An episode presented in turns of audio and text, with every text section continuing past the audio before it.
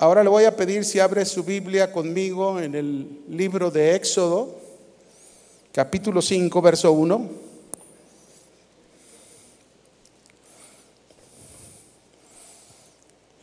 Éxodo 5.1.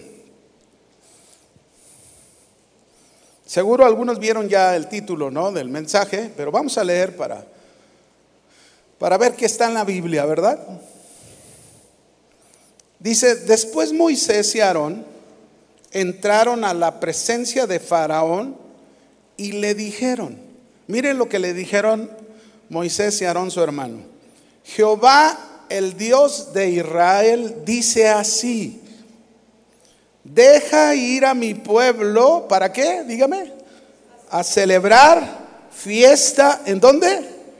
En el desierto celebrar fiesta en el desierto. ¿Por qué fiesta en el desierto? ¿Por qué no una fiesta en el Palacio Real o una fiesta en una gran ciudad?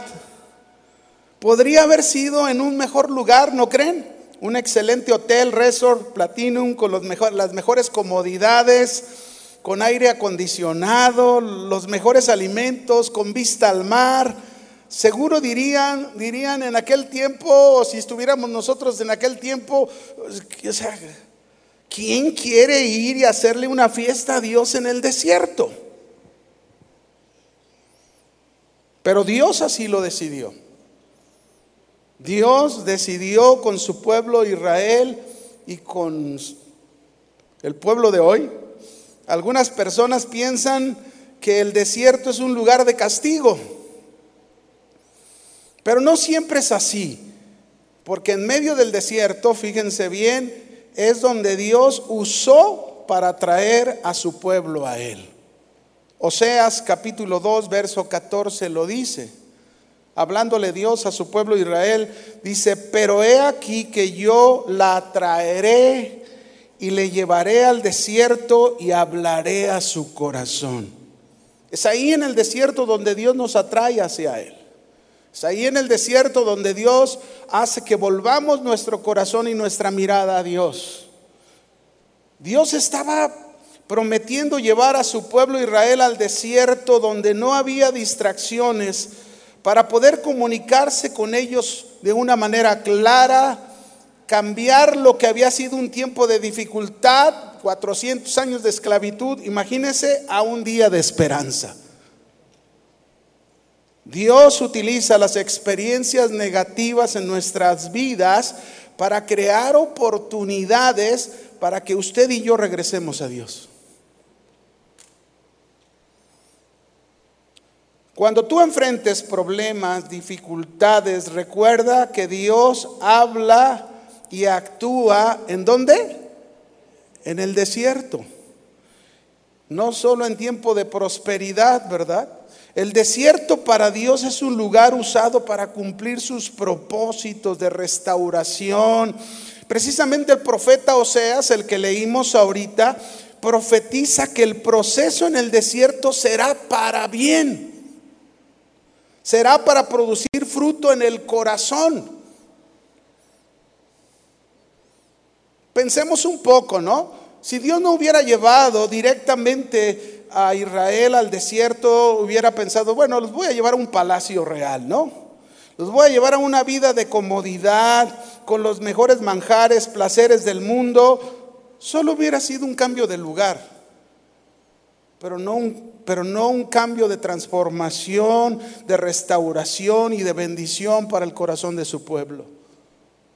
¿Lo comprende?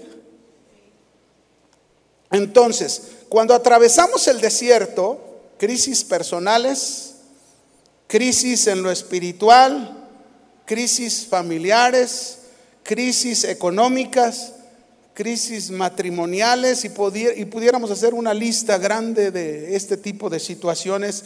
Y es común que muchos, al pasar este tipo de situaciones que son esos desiertos en los que Dios nos pone, comiencen a pensar que todo se trata del enemigo, ¿no? Algo que no debería de suceder supuestamente, que nosotros no deberíamos aceptar. Y, quizás algunos enseñarían y dirían, repréndelo, átalo. no debes estar ahí. Sin embargo, mis hermanos, el, el peregrinaje de Israel por el desierto después de su liberación de Egipto nos enseña y nos debe hacer recordar a cada uno de nosotros, los cristianos, que los desiertos no son cuestiones de temporadas malas, no es de mala suerte, no son las artimañas del enemigo Satanás, no, el desierto es un lugar de transformación usado por Dios para nuestro bien, aunque usted le cueste creerlo.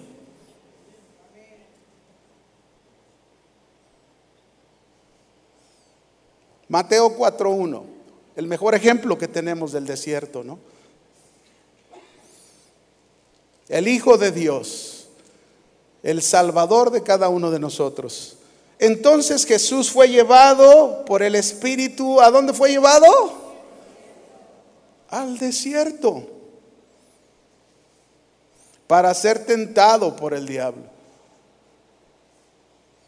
¿Ustedes creen que Dios llevó a su hijo al desierto para algo malo? ¿Lo llevó Jesús ahí para que sufriera? ¿Por qué no lo llevó a un palacio real? A un palacio de un rey. Dios llevó a su hijo ahí al desierto para mostrarnos a cada uno de nosotros, los creyentes, los que hemos creído en Él, mostrarnos todo lo bueno que usted y yo podemos obtener cuando nos encontramos en el desierto y le celebramos fiesta a Dios.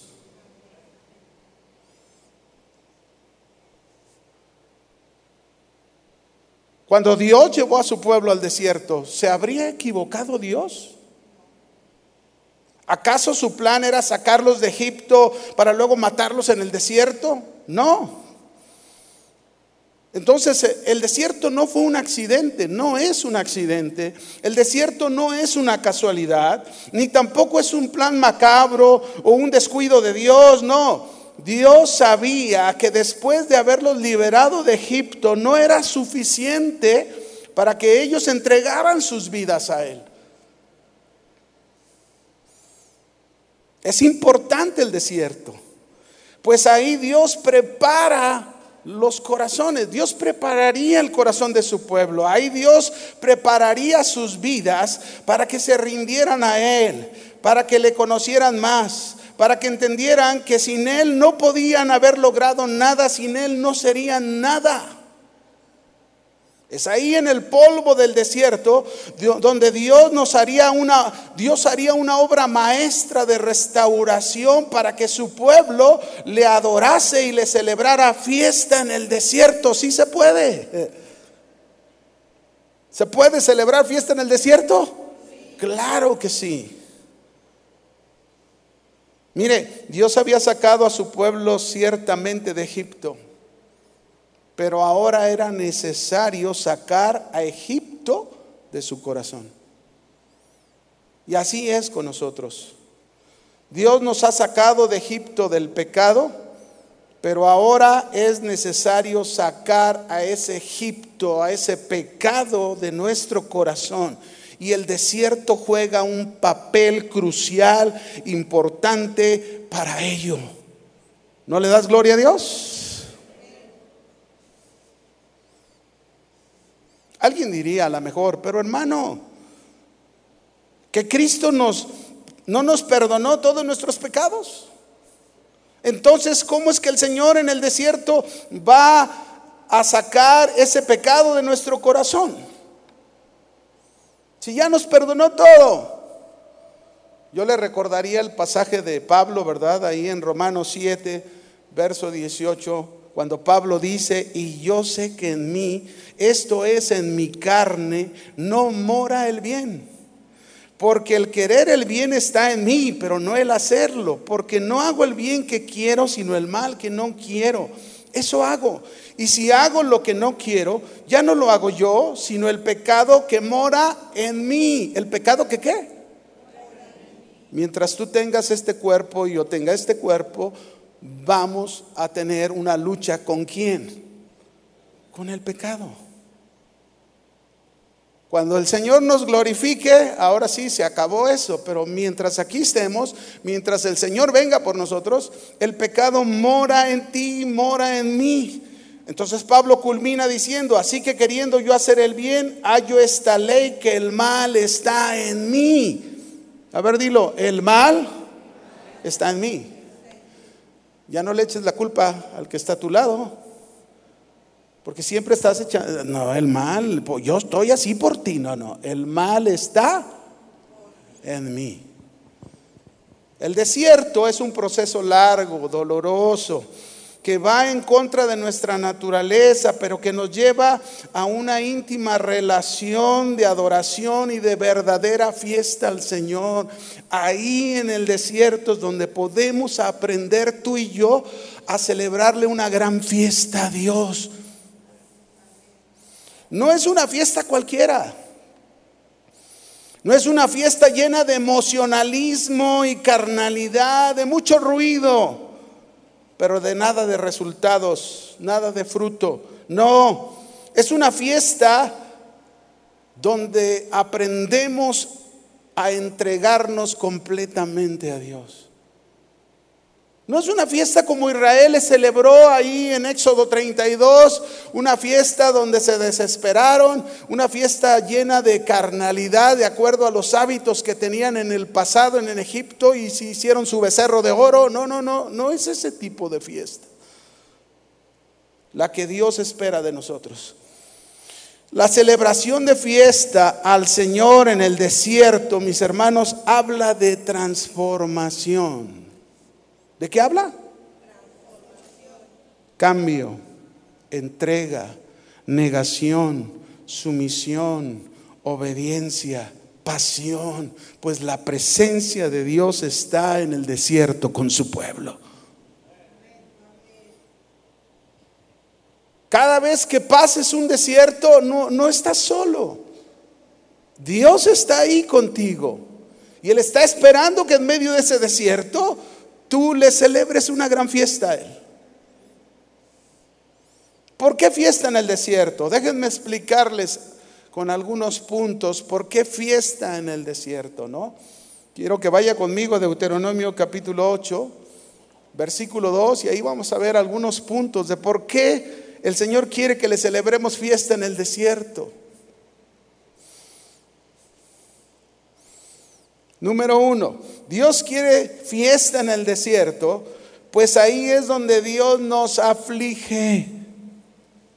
¿Qué hace Dios? Nos aflige. Mira lo que dice Deuteronomio 8.2, la primera parte. Y te acordarás de todo el camino por donde te ha traído Jehová tu Dios estos 40 años en el desierto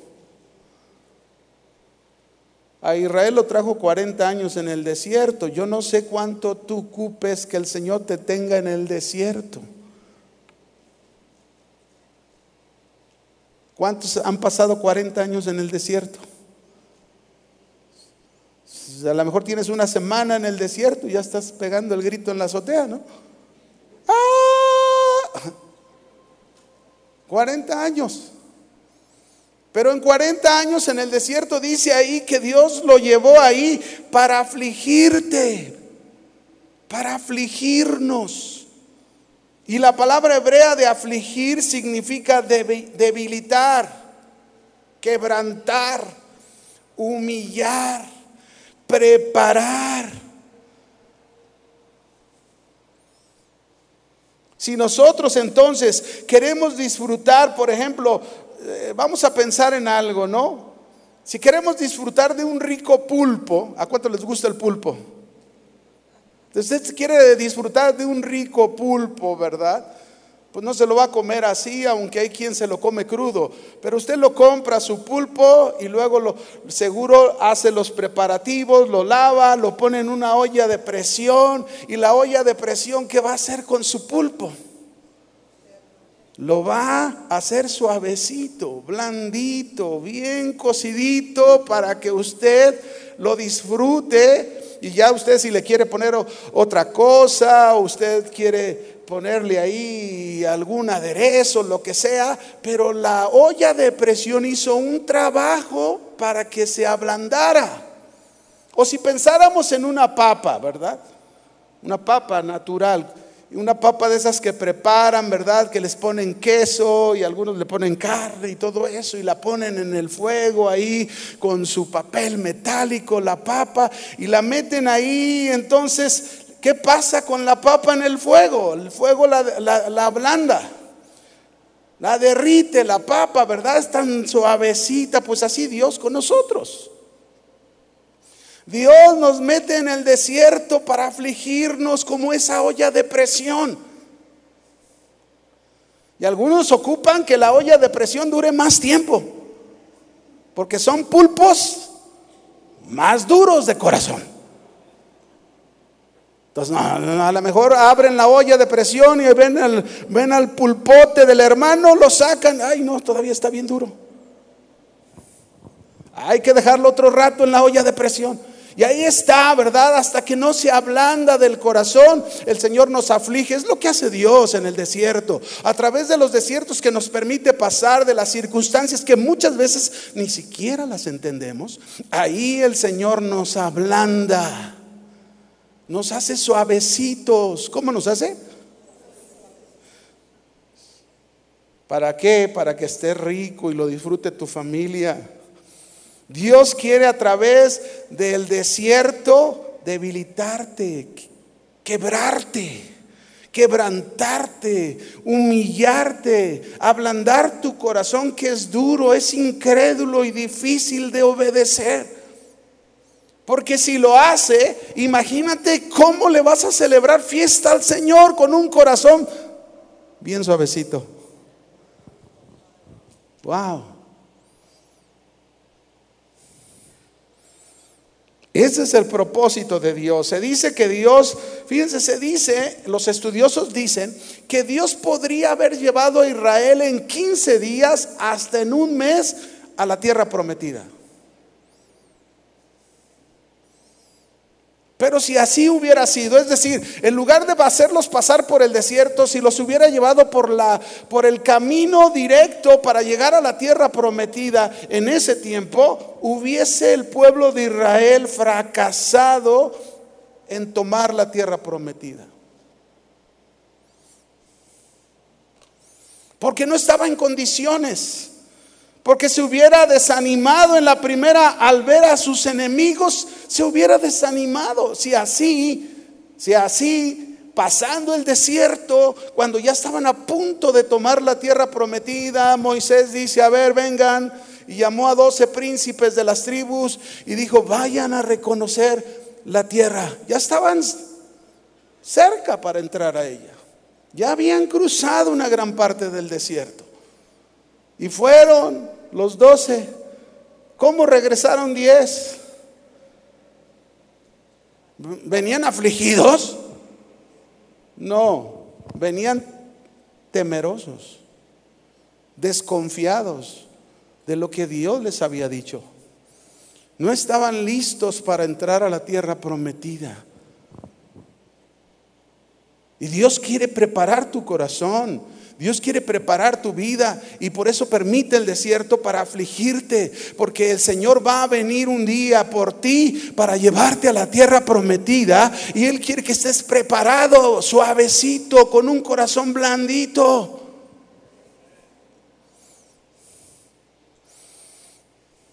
Recuerden, mis hermanos, que venimos de un pasado de muchos hábitos de esclavitud del pecado. Nuestro viejo hombre estaba viciado a los deseos de nuestra carne y es necesario que Dios rompa, quebrante ese corazón acostumbrado a esos malos hábitos acostumbrados a, e, a, esa forma de vida de la que tú venías. Por eso Israel hizo su becerro de oro, porque venía acostumbrado a una vida de Egipto y Dios tenía que sacar ese Egipto de su corazón.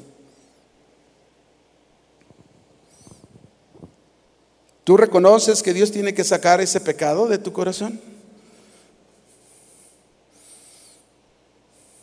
Fíjense, en casi cinco años, años, cinco años continuos, el Señor me permitió experimentar eh, primero la partida de una hermana y fue muy doloroso para mí. Hubo humillación.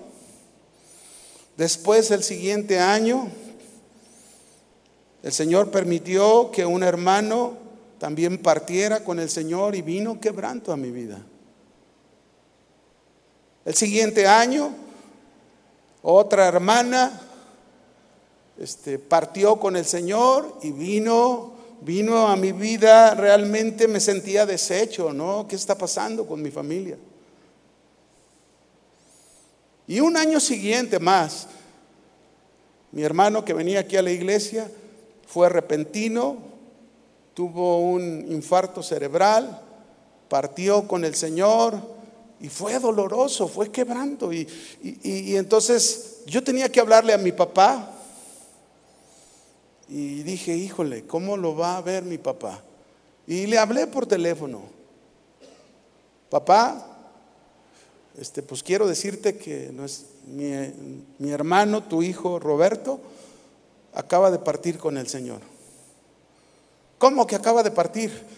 Pues, no le decía que acababa de morir, ¿no? Yo usaba esta palabra. Sí, acaba de partir, él se fue con el Señor.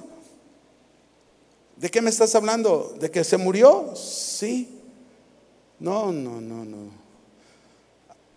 Usted hubiera oído por teléfono, era un llanto como un niño.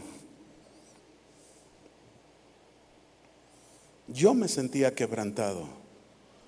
Pero en medio de ese quebranto, en medio de ese momento donde el Señor ablanda tu corazón, donde el Señor te lleva a todo eso, en medio de todo eso, el Señor me enseñó a celebrarle fiesta, a adorarlo a pesar de todo. No lo entiendo, pero te voy a celebrar fiesta. No lo entiendo, pero te voy a alabar. No lo entiendo, pero no voy a dejar que nadie me quite de mi cabeza y de mi corazón que tú eres el centro de mi vida. Y el Señor me dio fortaleza y el Señor me dio fuerza. Y mire, un año después mi padre fue el que partió con el Señor. Dije, bueno, Señor, tú tienes un plan que yo no lo entiendo, pero aquí estoy, ¿no? Ahora, déjenme decirle algo. Podríamos, pudiera pasar esto que pudiéramos ser afligidos, quebrantados, pero después de ello, a pesar de ello, no haber ningún cambio en nosotros, nada a favor nuestro. Todo porque no se cumplió el propósito de Dios en nuestras vidas. No aprendimos, no obedecimos, seguimos duros, necios y quizás muchos amargados. Yo te pregunto en esta tarde, lo que tú estás pasando, lo que tú estás viviendo, que es fuerte, que es doloroso, que te está llevando a un gran quebranto, una gran humillación y que está tratando tu yo. Dios te está enseñando a celebrarle fiesta en ese desierto.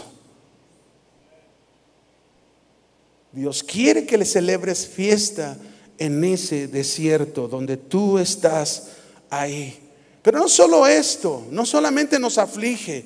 Volvamos otra vez a Deuteronomio 8.2. Vamos al segundo punto. ¿Por qué fiesta en el desierto quiere el Señor?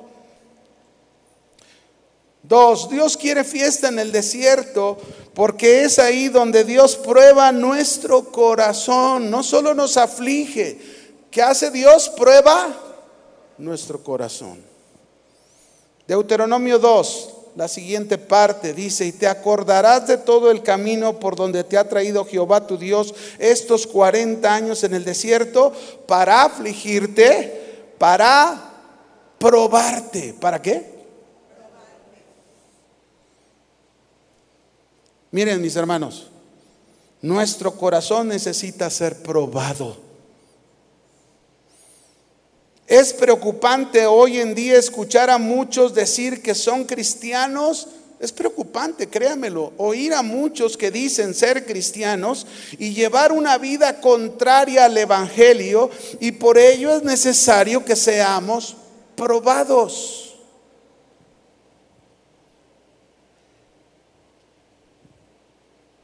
¿Cómo celebrarle una fiesta al Señor si, si, si, si en la prueba no la pasamos?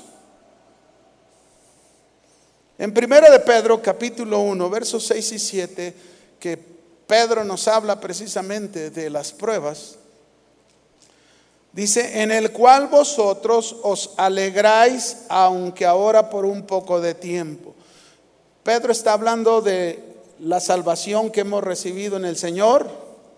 Nos alegramos por haber recibido la salvación. Y luego dice, si es necesario, tengáis que ser afligidos en diversas pruebas. ¿Cuántas pruebas? Diferentes. A veces uno piensa y uno dice, ya no voy a pasar una prueba como esta. Yo, yo, yo, yo pasé lo de mis ojos y dije, no, ya no voy a pasar una así de difícil y así de complicada, ya no va a haber y ándele paz, que se me viene una muy fuerte.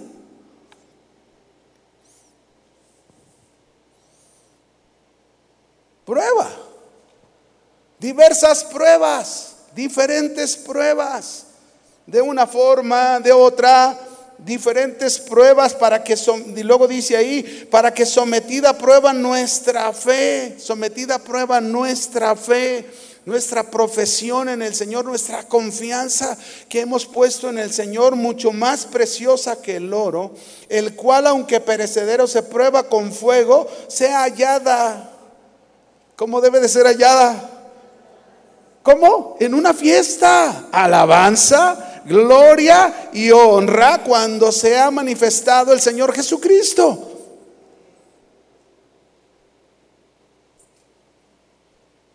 El Señor podría venir en tu desierto por ti.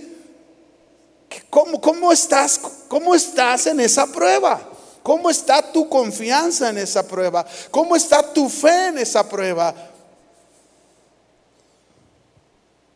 ¿Lo estás alabando? ¿Le estás dando gloria? ¿Le estás dando honra, honor al Señor? Dios usa la prueba en el desierto y es parte de la prueba porque la prueba muestra la calidad del oro, muestra la calidad de nuestra fe. Es en, es en el fuego donde tú te das cuenta cuánta confianza realmente tienes en el Señor. Es en el fuego de la prueba en el desierto, donde tú dices, híjole, realmente me hace falta confiar más en Dios. Yo creía que confiaba en el Señor de tal manera y cuando viene la prueba me doy cuenta que todavía está pequeña mi fe. Nuestro corazón es engañoso, hermanos. Guardamos secretos, secretos que nos afectan en la vida espiritual y Dios nos prueba precisamente para no guardar nada, para que no guardes nada en tu corazón. Dios quiere que celebremos con un corazón transparente a Él, que la fiesta que le demos ahí sea transparente aun cuando estás pasando aquella situación. Una vez un joven que estaba pasando un tiempo de prueba muy difícil en su vida, cristiano el joven, oró a Dios y le dijo, Dios, por favor, te pido que me des lo mejor de ti. Dios, por favor, te pido que me des lo mejor de ti. Y Dios le contestó y le dijo, eso que estás viviendo es lo mejor de mí para ti. Pues si tú no pasarías por eso, no aprenderías a ser diferente, no cambiarías muchos hábitos de pecado en tu vida. A veces, mis hermanos, creemos que estamos bien. A veces pensamos que estamos bien. Pero cuando viene la prueba, cuando llegó el desierto para ser probados, ahí nos damos cuenta que nos hace falta. Y entonces es cuando podemos celebrarle al Señor una gran fiesta con manos levantadas y corazones puros. Porque podrías estar enojado con Dios. Podrías estarte quejando. Podrías estar murmurando como Israel o queriendo alejarte de Dios o, sintiéndote como castigado por Él, como que no te hace caso, como que no es justo lo que estás pasando, ¿verdad? Así se llegó a encontrar el pueblo de Israel. Cuando estaba pasando por el desierto, siendo probado por Dios, y ellos dijeron, ¿para qué nos trajiste a este desierto? ¿Para morirnos de hambre? Mejor nos hubiéramos quedado en Egipto.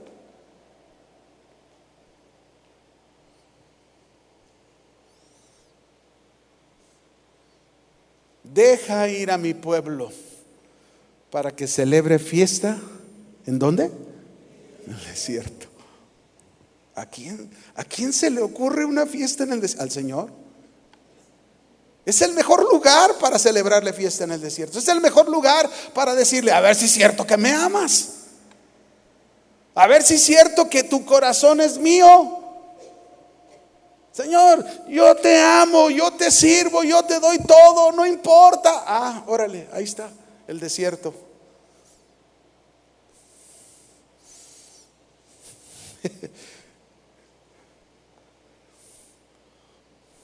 Quizás todo dolor producido por las pruebas que tú estás pasando, cuando lo entendemos, entendemos pasajes como el de Santiago, ¿no? O sea, cuando entendemos que en medio de eso, de ese desierto, de esa prueba, que el Señor está haciendo algo en nuestro corazón. Santiago dijo en Santiago 1.2, hermanos míos, tengan por sumo gozo cuando, se, se encuentren en diversas pruebas porque la prueba produce paciencia. Es decir, el Señor nos hace pasar el desierto, nos prueba, pero tenemos que entender que la prueba siempre va a traer fruto. Siempre va a traer un beneficio a nosotros. Y aquí lo está diciendo, la prueba produce, ¿qué produce? Sabes esperar. Sabes que el Señor no te va a dejar.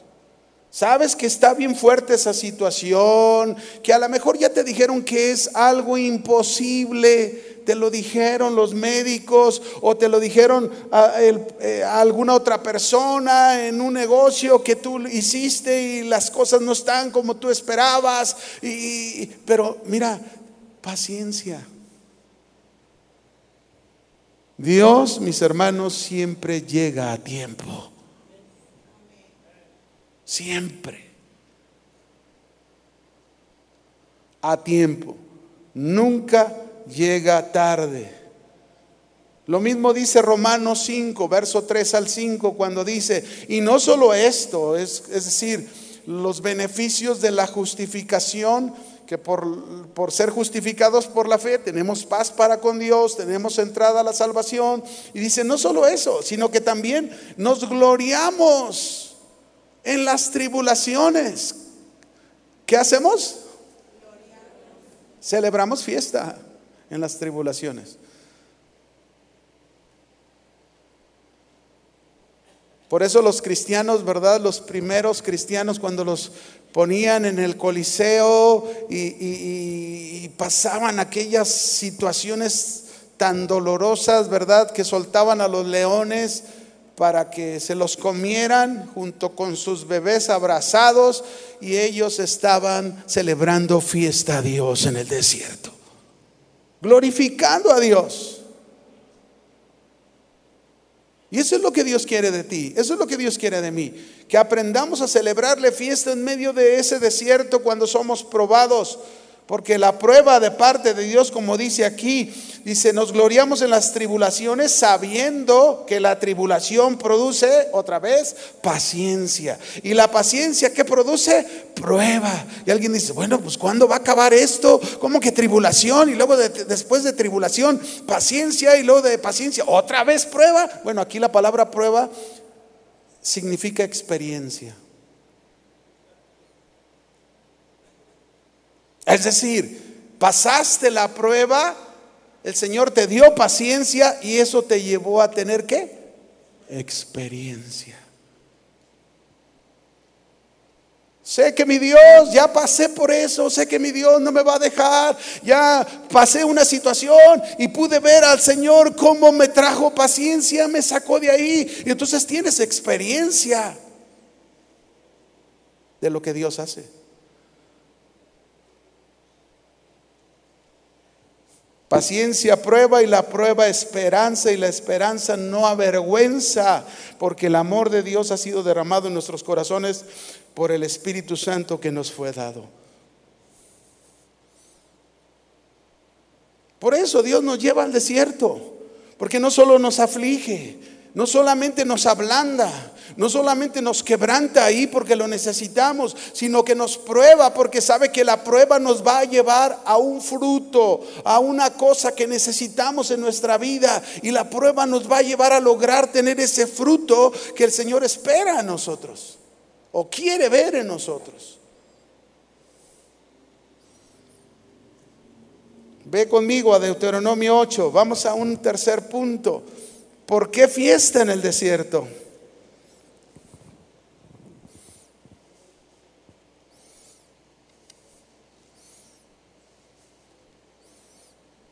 Dice Deuteronomio 8.2, antes de darte el tercer punto, y te acordarás de todo el camino por donde te ha traído Jehová tu Dios estos 40 años en el desierto para afligirte, para probarte y para saber lo que había en tu corazón.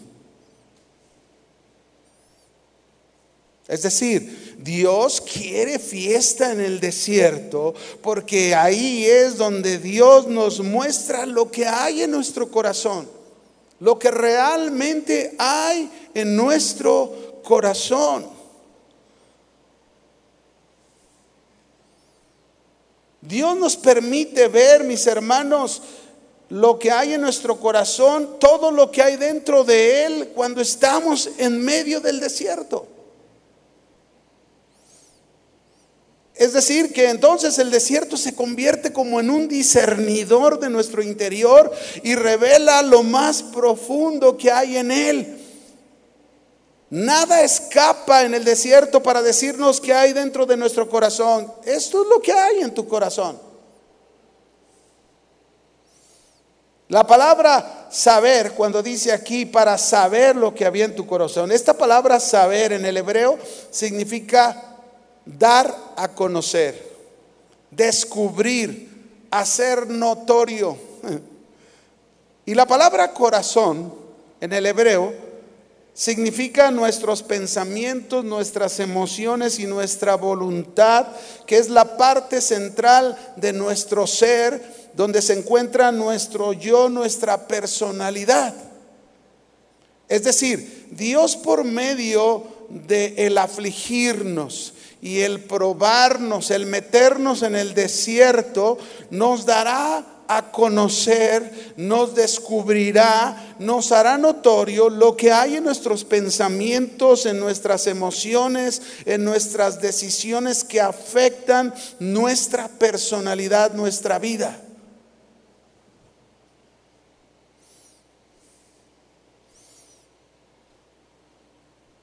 Muchas veces creemos que estamos bien en la vida cristiana, en la confianza.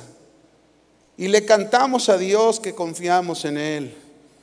Pero cuando llega el desierto a nosotros, cuando llega el que somos afligidos, el que somos probados, nos damos cuenta que no es como pensábamos que estábamos. Nos damos cuenta que nos falta avanzar más. Podemos creer que estamos maduros. Podemos estar ahí creyéndolo. Soy maduro, he, madurado, he logrado esta altura en lo espiritual, pero Dios permite el desierto donde hay injusticia incluso hacia ti. Y, pegamos el grito y vemos malas cosas, pensamos mal de las personas. Y a veces guardamos cosas adentro del corazón. Tenemos que ser cambiados, tenemos que ser transformados. No podemos engañar a Dios. Él conoce nuestros pensamientos, lo que ocurre en lo más profundo de nuestro ser. Podemos convencer a los demás con nuestras palabras, con nuestra sonrisa, con nuestras acciones premeditadas y hasta podemos intentar engañarnos a nosotros mismos presentando una buena apariencia. Pero nada de eso funciona con Dios, porque Él conoce todo lo que tú y yo pensamos, sentimos y decidimos. Él nos conoce mejor que lo que nosotros nos conocemos.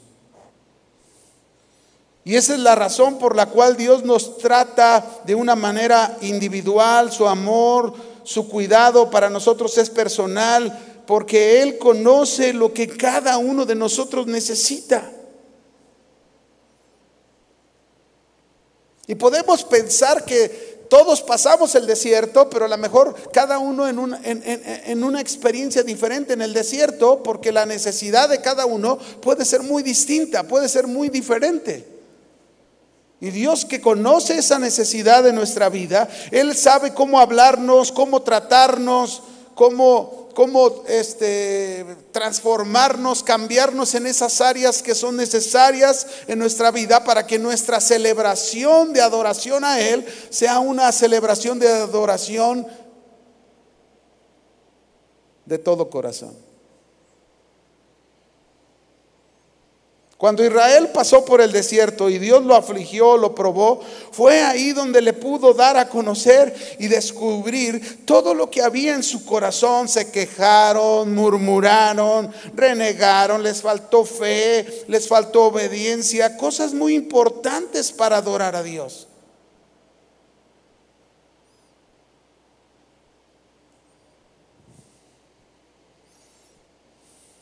Fíjense, una vez me tocó conocer una familia cristiana. Ellos estaban pasando por un tiempo muy difícil en su economía como familia. Era un tiempo de prueba para todos.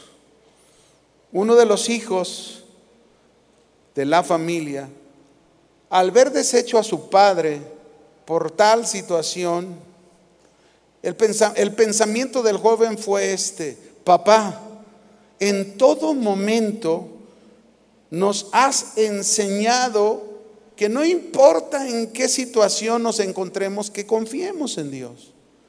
¿Por qué en este momento tú no confías en Dios?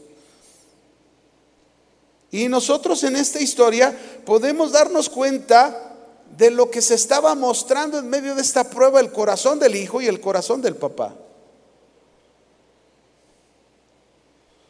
Vemos a un padre totalmente falto de fe en Dios. Pero también vemos a un hijo, por otro lado, confiado en Dios por lo que su padre les había enseñado. Y es muy posible, mis hermanos, que en medio de ese desierto en el que tú te encuentras, va a salir de tu corazón, en medio de ese desierto, algunos algo bueno en su confianza, algo bueno en su fe, algo bueno en su respuesta a Dios, pero a lo mejor otros no. A lo mejor otros, eh, en medio de ese desierto, ah, va a salir la duda, va a salir la falta de fe, va a salir la desobediencia, va a salir la queja o la murmuración. Y es ahí donde Dios te está mostrando cómo está tu corazón y Él quiere que ese corazón sea transformado, cambiado, para que tú le puedas dar una gran fiesta y una gran celebración al Señor. Amén.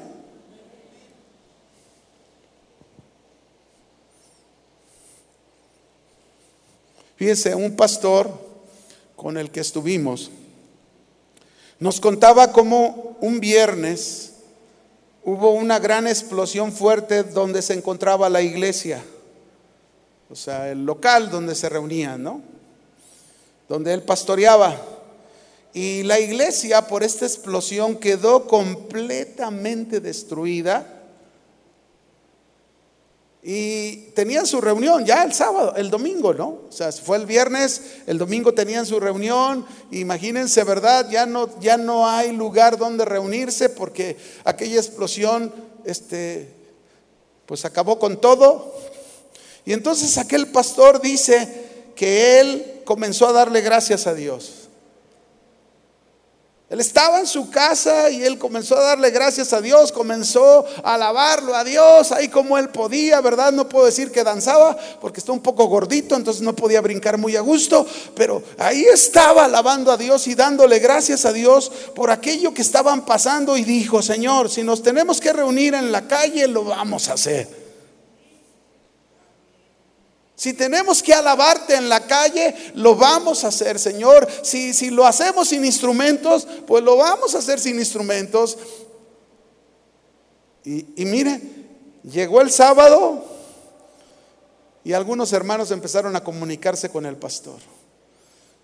Pastor, encontramos un lugar, queremos que venga y lo vea.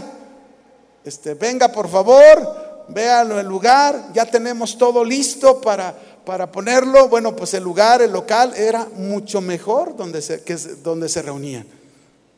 En los planes de Dios, ¿no? En el desierto. Mucho mejor. Y luego todavía el equipo de sonido que le dieron, mucho mejor que el que tenían.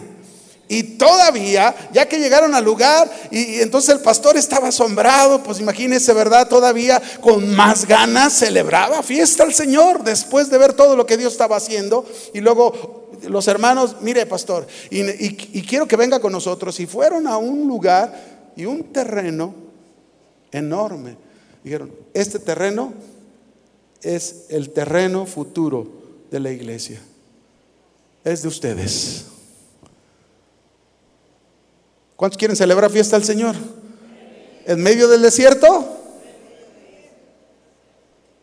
Así tiene que ser. Tenemos que celebrarle fiesta en medio del desierto, mostrando lo que hay en nuestro corazón. Este pastor, después de lo que pasó, mostró lo que había en su corazón y no se puso a quejarse, no se puso a murmurar y a renegar y decir, Señor, apenas que estábamos así. No, no, no, mira, aquí está otro lugar, mucho mejor, más espacio para más personas. Y ahí estuvimos y estuvo lleno en sus dos reuniones. Ese es el Dios que tenemos, que nos hace pasar por el desierto para mostrar y saber lo que había en dónde? En nuestro corazón.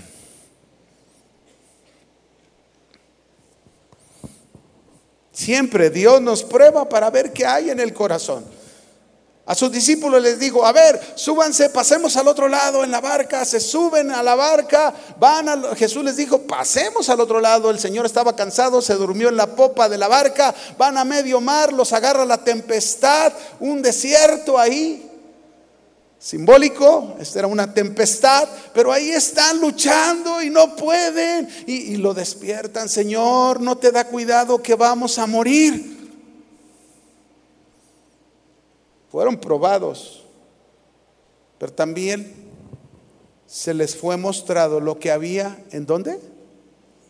En su corazón. Ellos necesitaban crecer en la fe y en la confianza de su Señor. Ese Señor que cuando lo, lo despertaron, hombres de poca fe, ¿por qué temen?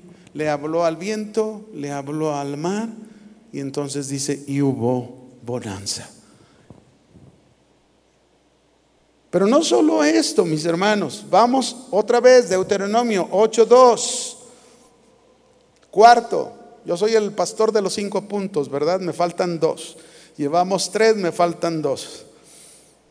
Deuteronomio 8, verso 2 dice, y te acordarás de todo el camino por donde te ha traído Jehová tu Dios esos 40 años en el desierto para afligirte, para probarte, para saber lo que había en tu corazón. Y mire lo que sigue, si habías de guardar o no sus mandamientos. El desierto por donde Dios nos hace pasar, mis hermanos también, Dios así lo quiere, porque es ahí donde aprendemos a obedecer a Dios.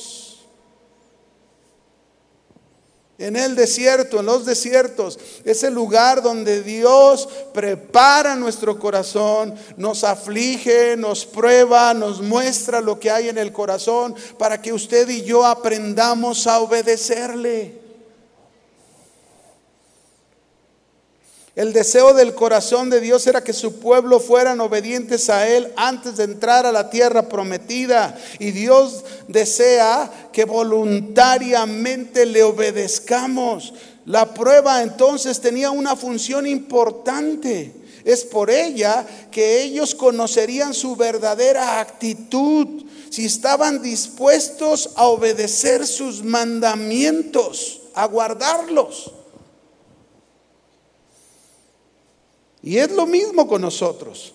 El desierto, mis hermanos, tiene la función importante de darte a conocer cuál es la actitud que tú tienes realmente ante los mandamientos de Dios, ante su palabra, que tú la escuchas en cada reunión que vienes, en cada momento que vienes, y Dios quiere que tú obedezcas. Hace un año, fíjense bien, hace un año operaron a mi esposa de sus pies de sus dos pies. Y un día ella duró casi un mes en cama porque no, no podía, tenía que esperar en su recuperación. Un mes estaba ahí en cama. Y entonces un día vino a visitarla una hermana de ella a la casa. Y entonces, este, cuando llegó la hermana, se sentó y empezó a platicar con ella. Y entonces empezó a platicarle sus cargas de la hermana, ¿verdad? La hermana de mi esposa. Y, ay, mira que esto y aquello. Y fíjate que no sé si este, podamos tener para la medicina. Y estaba ella compartiendo su carga. Y dice mi esposa que en ese momento Dios le habló y le dijo, ayúdala. Y entonces mi esposa le habló a mi hijo, estaba mi hijo ahí, oye, Isaac, ven, dame mil pesos, ¿no? Y luego Isaac, ¿eh? Dame mil pesos. Y, dice mi hijo, pues bueno, yo se los voy a dar, pero ¿cómo me los va a pagar mi mamá? Que pensó él, ¿no? Entonces fue y se los dio a mi esposa y a mi esposa le dijo, mira, toma, ve y compra las medicinas que te hacen falta. Y luego la hermana, no, ¿cómo? Yo no vine para eso, yo te estaba hablando para que oraras por mí. No, no, pero Dios me lo dijo que yo te lo diera y yo quiero ser obediente. Dios me dijo. Y, mi hijo estaba por acá. ¿Verdad? Él estaba que son mil pesos. Y entonces, este ya está mi esposa. No, no, mira, eh, ya le decía a su hermana, tú, Dios me dijo, y tú vas a ver cómo Dios es un Dios este, que hace milagros, Alicia. Le, dijo a su hermana. Y en eso, mientras estaban ahí hablando, que timbran a la puerta de la casa. Sale mi hijo y entonces era un hermano que llegó con papitas, con cacahuates, con calabaza, con algunas cositas y luego todavía le dio a mi hijo, se lo da a la hermana. Y entonces mi hijo venía sorprendido, le dice, mamá, llegó el hermano fulano, te trajo estas cosas y, mira y me dio esto. ¿Y cuánto dinero cree que era? Mil pesos. Le dijo, toma hijo, gracias que me prestaste el dinero. Se lo regresó, mi hijo ya como que se quedó con los ojos cuadrados, dijo, pues, ¿cómo le hizo, no? Pues obedeció a Dios en medio de dónde? Del desierto. Y entonces su, hermana, mi cuñada, se quedó, ¿viste? Te dije que Dios iba a responder y no me hacías caso. ¿Te diste cuenta? Ese es el Dios que tenemos, mis hermanos, que necesitamos en medio del desierto ser obedientes. El desierto Dios lo usa para enseñarte a obedecer. ¿Para enseñarte qué? A obedecer. Y si tú obedeces, ¿qué crees que va a pasar si tú obedeces? Dios va a obrar. Dios le dijo a Elías ahí en Primera de Reyes 17, porque primero le dio la orden que él declarara que durante tres años no iba a haber lluvia. Y así lo hizo. Y entonces al no haber lluvia va a haber escasez. Y Dios le habló a Elías y le dijo, eh, Elías, vete al arroyo de Kerib, ahí yo te voy a enviar a unos cuervos para que te sustenten. Y ahí va el profeta sin cuestionar a Dios. Ese era su desierto. ¿Cómo que me va a enviar unos cuervos para alimentarme? Pero él va y obedece a Dios. Ahí está en el arroyo de Kerib. Imagíneselo, no sé, sentado en una piedra o a la orilla del, del, arroyo, del río. Ahí está sentado y de repente llega el primer cuervo y con, y con pan. Ah, órale. Ya se va el cuervo. Y de repente llega otro y con un pedazo de carne. El Señor le proveyó en medio del desierto. Él tenía que obedecer a Dios en lo que le estaba diciendo Dios.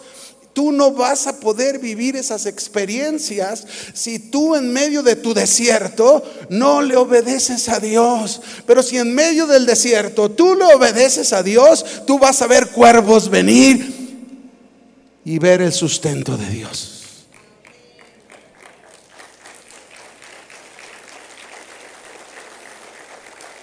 Pero fíjese, no solamente ahí se le acabaron los cuervos, porque el Señor le dijo a Elías, ahora muévete, quiero que vayas a Zarepta de Sidón, y ahí yo, yo me he hecho, me he provisto de una mujer viuda para que te sustente. Y ahí va Elías, obediente, el profeta.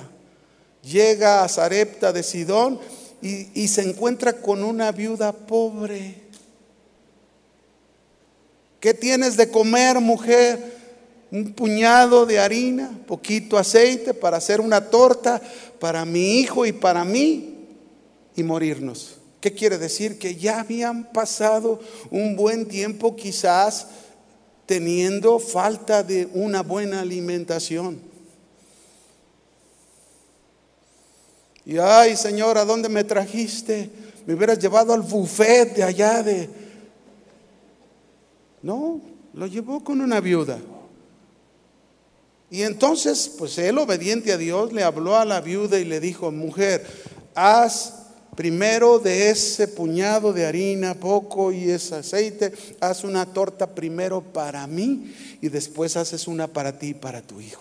Y alguien diría, ay, híjole, pues qué abusivo, qué abusivo profeta, está viendo la viuda, ¿cómo está? Y todavía va y le pide, pues estaba obedeciendo. ¿A quién estaba obedeciendo? Ese era el desierto. Y a veces así son los desiertos. A veces Dios, mire, yo me acuerdo en Amatitán cuando estábamos de pastores, este, llegó, llegó una vez un señor este viejito, ¿verdad? Así, este, y con una bolsa, y, tenga, pastor. Y, me acuerdo que necesitábamos algo de recursos para la comida. Tenga, pastor. Y, llegó con la bolsita y me la dejó ahí en la, en, la silla mientras yo prediqué. Cuando terminé de predicar, vine y entonces me asomé a la bolsa y que la abro y, y eran, unos, eran dos gallos. Dos gallinas ahí en, el, en la bolsa. Dije, órale, ya llegó la provisión de Dios. Entonces me voy con eso, llego a la casa, le digo a mi esposa, mi amor, aquí está la comida. Pélalas y mátalas. Y mi esposa, no, tú pélalas y tú mátalas. No, no, pues tuvimos que llevarlo con el pollero para que nos hiciera la labor, porque ninguno de los dos nos animábamos a hacerlo, pero comimos un rico caldo de pollo. Ese es el Señor. Pero en medio del desierto hay que obedecer.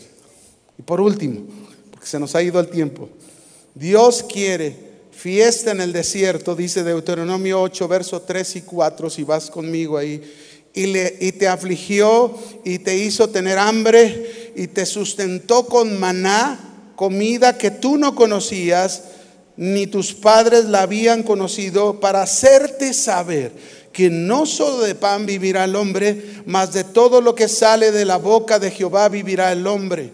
Tu vestido nunca se envejeció sobre ti, ni el pie se te ha hinchado en estos 40 años. ¿Quién puede hacer eso, mis hermanos? ¿Quién? Nuestro Dios, dilo. ¿Quién puede hacer eso? Y Él quiere que le celebres fiesta en el desierto. ¿Cuál es tu desierto? Aquí está diciendo claramente, ¿verdad? Mira, en el Salmo 63, nada más con esto voy a tratar de, concluir, pero en el Salmo 63, cuando tú lo abres en tu Biblia, ¿verdad? A lo mejor en las Biblias electrónicas no aparece, pero en una Biblia este, normal, tú lo abres y, y, tiene un título, el Salmo 63. Yo no sé si tú lo has visto, el título del Salmo 63. Pero el, título del Salmo 63 es un salmo de David y dice, cuando estaba en el desierto, ¿de dónde? De Judá. ¿Dónde se encontraba David? En el desierto de Judá. Este, título no es la Biblia, es un comentario de los traductores de la Biblia porque al investigar ellos se dieron cuenta ¿En qué momento David escribió este salmo? En el desierto de Judá. El quinto punto, Dios quiere fiesta en el desierto porque ahí es donde Dios muestra su misericordia, sustentándonos y cuidando nuestras vidas en el desierto. Su misericordia. Y bueno, en este Salmo 63 hay algo que llama la atención, porque al leerlo, cuando ves que David se encontraba en pleno desierto, David usó una de las expresiones fuertes de este salmo, es mejor es tu misericordia. ¿Que qué? Que la vida.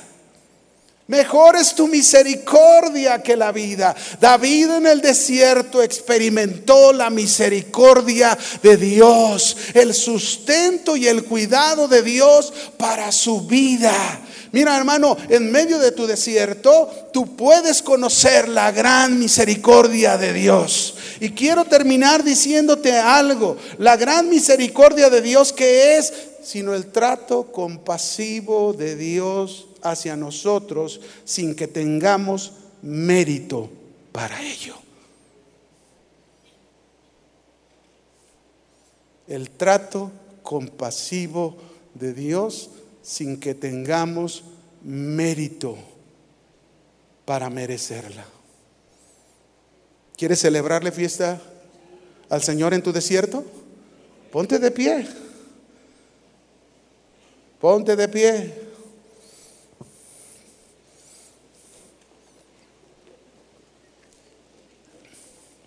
Deja ir a mi pueblo para celebrarme fiesta en el desierto. Yo no sé cuál sea tu desierto en este momento. Yo no sé qué situación estés pasando en tu vida. Pero cualquiera que sea tu desierto, y el Señor te esté afligiendo, te esté probando, te esté mostrando lo que hay en tu corazón, para ver si vas a guardar y obedecer sus mandamientos, para que conozcas la gran misericordia de Dios. Ahí en medio de tu desierto, tú haz una reflexión, cierra tus ojos, levanta tus manos, haz una reflexión a Dios. Y ahí en ese desierto en el que tú te encuentras, clama al Señor y dile, Señor, aquí estoy. Aquí estoy. Te doy gracias por esta aflicción. Te doy gracias por esta prueba.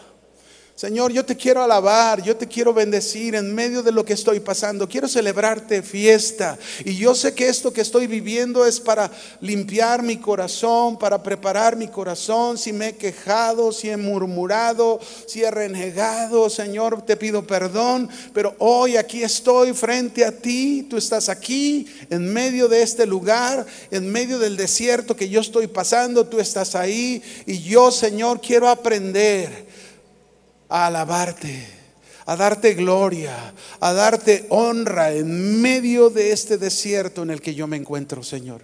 No me quiero quedar callado. No quiero hacerlo solamente emocionalmente, carnalmente o con ruido. Quiero hacerlo con todo mi corazón. Díselo al Señor. Yo quiero celebrarte fiesta en medio de mi desierto con todo mi corazón. Y cántale al Señor, adórale al Señor, exáltalo a Él.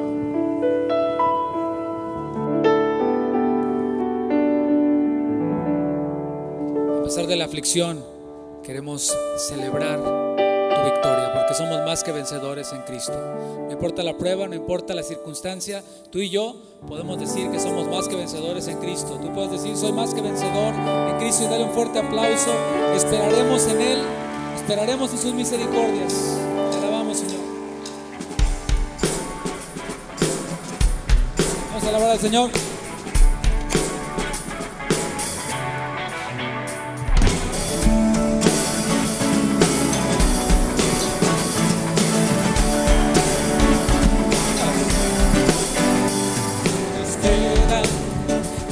Señor. Nuevas fuerzas recibirán en Él. Los que esperan en el Señor dan el gozo de su salvación. Los que esperan en el Señor nuevas fuerzas recibirán de Él. Los que esperan en su amor gozo de su salvación. Correrán y no se cansarán, y como el águila levantarán el vuelo, caminarán y no se fatigarán. Los que esperan